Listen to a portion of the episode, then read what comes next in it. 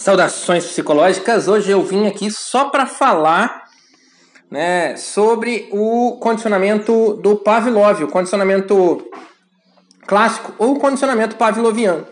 Mas antes, isso não foi um assunto que a gente abordou na aula, né, o condicionamento pavloviano tão a fundo, mas antes faz-se necessário a gente entender o que são os reflexos inatos, né? Então, reflexo inato é tudo aquilo que é, é provocado no seu corpo, ou seja, um estímulo gera uma modificação no seu corpo. O reflexo inato é muito importante né, para a gente é, sobreviver.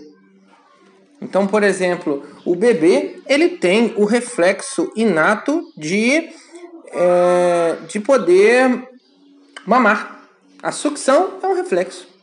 Ou ainda quando o médico bate no seu joelho, aquilo também é um reflexo, tá? Então nós, como seres humanos, já nascemos com algum repertório comportamental, ou seja, comportamentos das quais a gente já é, já responde, né? Então a gente utiliza o reflexo no nosso dia a dia como, por exemplo, ah, Aquele goleiro tem reflexo. Fulano, cicrano tem bons reflexos. Né? Então, na linguagem cotidiana, o termo reflexo é sinônimo de resposta. E para isso a gente precisa entender então o que é o reflexo, o que é o estímulo e o que é a resposta. Reflexo é uma relação entre um estímulo e uma resposta. O termo estímulo e resposta podem ser usados de maneira ampla uma linguagem cotidiana, mas o significado desses dois termos ao se referir a comportamento, são diferentes. Quando a gente fala sobre comportamento reflexo, né, é, esses termos vão ter outros, outras nomenclaturas, outras determinações. Estímulo é uma parte, uma mudança em parte do ambiente. Tá frio, de repente ficou calor. Resposta é a mudança no organismo. Então, por exemplo, você vai colocar a mão próximo ao fogo. Sentiu aquela sentiu o calor, você contrai o braço. Isso é uma resposta. O estímulo é o fogo próximo à mão. A resposta é a contração do braço. O médico te dá uma marteladinha no joelho, sua perna é flexionada. Esses são esses são os reflexos, né? Agora, é, tudo a relação entre estímulo e uma resposta né, é que o estímulo elicia uma resposta. Então, as interações organismo e ambiente é que produzem esses reflexos. A gente costuma usar né, S setinha R, S de estímulo, R de resposta. Tá? Dependendo da intensidade do estímulo, a magnitude da resposta é diferente. Então, quanto maior for a intensidade do estímulo, maior vai ser a magnitude da resposta. Isso é proporcional, ou seja, assim a gente entra também nas leis do reflexo, né?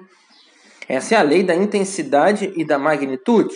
Então tá Tá 30 graus, você transpira de um jeito, ou seja, o calor não é X. Tá 40 graus, você transpira de outro jeito. Você tomou um choque de 110, você seu corpo vibra de uma forma, um choque de 220, seu choque, seu corpo vibra de outra forma.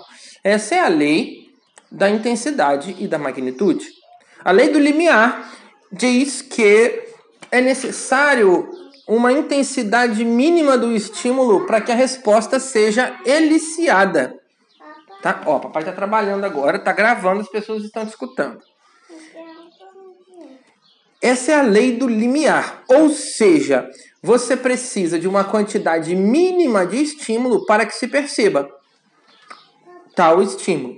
Depois nós temos a lei da latência. A lei da latência é o intervalo entre dois eventos. Então, a latência é o tempo decorrido entre a apresentação de um estímulo e a ocorrência da resposta.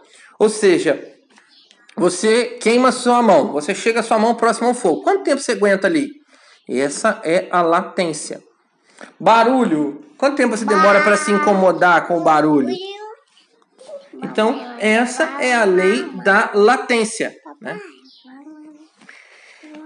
Outra característica importante dos reflexos são os efeitos que, a, que as eliciações sucessivas exercem. Por exemplo, quando determinado estímulo elicia uma determinada resposta, ele é apresentado várias vezes seguidas em intervalos de tempos diferentes. Quando o mesmo estímulo é apresentado em intervalos curtos de tempo, na mesma intensidade, a magnitude da resposta vai diminuindo. O que eu estou querendo dizer com isso? Se eu coloco aqui um barulhinho, depois de um tempo, você vai deixar de perceber. Ou seja, por quê? Porque intervalos curtos de tempo. Tá? Bom, nós já vimos até agora essas discussões mais importantes.